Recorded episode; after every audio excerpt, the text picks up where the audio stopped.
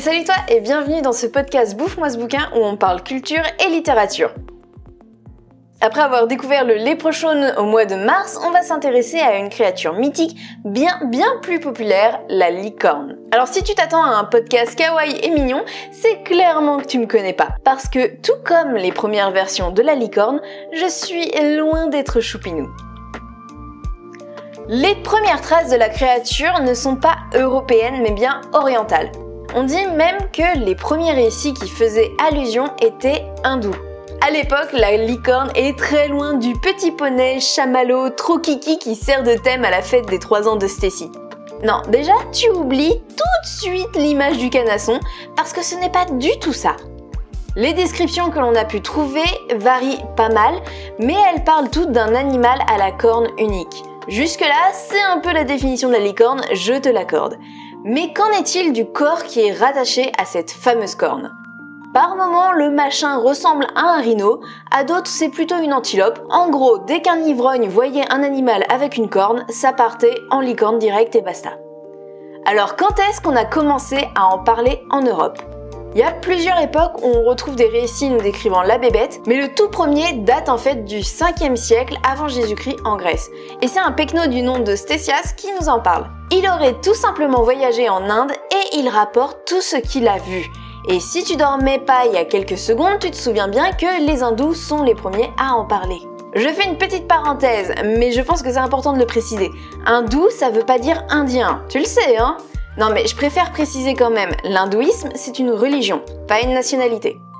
Bref, revenons à la Grèce. Le pays, hein. Ce podcast commence déjà à partir dans tous les sens. Stésias jure sur la tête de sa mère qu'il a vu une créature quadripède au pelage blanc, très rapide et avec une corde unique sur le front. Et il le nomme... raté. Il appelle ça un monocéros.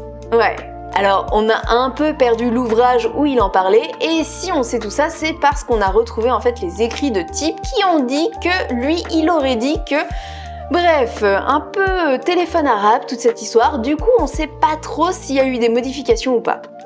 À l'époque, il y avait bien des rhinos en Inde, donc c'est possible en fait que Stésias ait bien vu un petit rhino avec une seule corne. Le truc, c'est qu'à l'époque aussi, on connaît très bien l'existence des rhinos. Alors pourquoi qu'il l'aurait pas reconnu le Gugus? Un petit coup trop dans le nez ou une drogue qu'il avait pas l'habitude de prendre Perso, c'est ma seule théorie.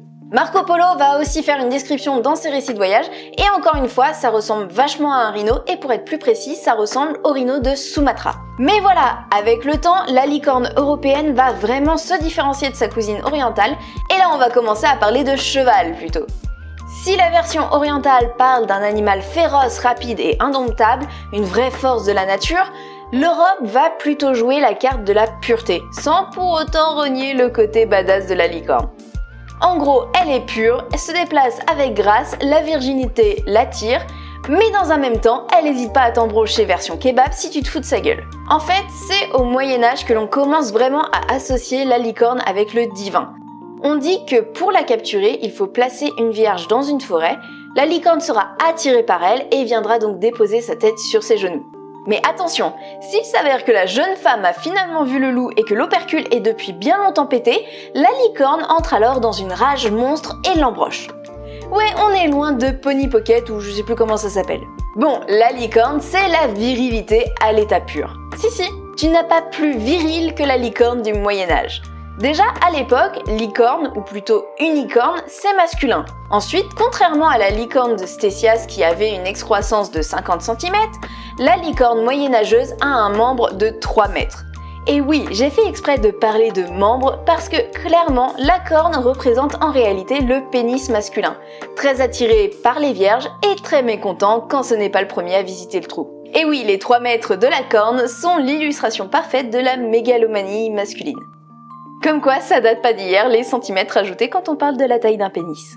En gros, le message derrière l'image de la licorne, c'est attention mesdames, si vous ne restez pas pur, votre homme le saura et il vous tuera.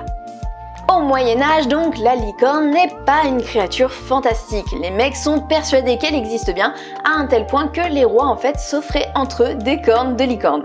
Il y a aussi tout un marché autour de la poudre de licorne ou d'autres réjouissances qui sont censées en fait purifier l'eau ou tout ce qu'elle touche.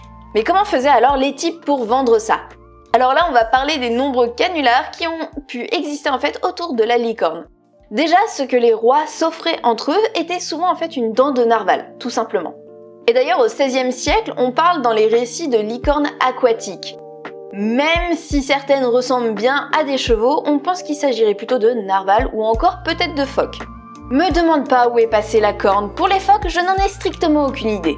C'est pourtant à la même époque, donc au XVIe siècle, que l'on commence à remettre en doute l'existence de licornes. Pourtant, un peu plus tard, en 1670, il va y avoir une découverte qui va relancer la croyance. Otto van Guericke va tomber sur le squelette d'un mammouth et le petit malin se dit que ça serait super fun de foutre la défense en plein milieu du front. Bref, le mec montre au monde entier qu'il est nul en Lego parce qu'il assemble ça n'importe comment et clame que c'est une licorne. Au XVIIIe siècle, on affirme vraiment que la licorne n'existe pas. On la jarte des ouvrages scientifiques parce que oui, tout ce temps-là, elle y figurait comme espèce réelle et de moins en moins d'objets issus de licornes sont vendus. Ça n'empêche pas certains cirques de montrer au public des spécimens authentiques de licornes. Parce que oui, sur le papier, il y a bien eu des licornes. Si la plupart sont en réalité des animaux euh, présentant des malformations, on a quand même ce que l'on appelle des licornes artificielles. Kezako, tu es en train de manger? Oui? Bah arrête deux petites secondes. En gros, à l'aide du fer et du feu, on soudait une corne sur le crâne d'un animal, et le plus souvent une chèvre. Tu trouves ça barbare et tu te dis que sûrement on ne fait plus ça depuis fort fort longtemps. Une des licornes artificielles les plus connues est le bouc Lancelot, qu'exposait un cirque en 1982. Voilà. Aujourd'hui, on est bien au courant que les licornes n'existent pas sur le plan physique, mais l'ésotérisme veut qu'elles soient en réalité les guides spirituels qui nous mèneraient vers le monde des fées. Rhinocéros glamourifié avec les siècles ou simple croyance, c'est à toi de voir. Voilà, c'est tout pour aujourd'hui. J'espère que cet épisode t'aura plu. N'hésite pas à le partager autour de toi, à t'abonner à ma chaîne YouTube si t'as envie de découvrir les prochains épisodes. En tout cas, je t'embrasse fort. C'était Mélanie.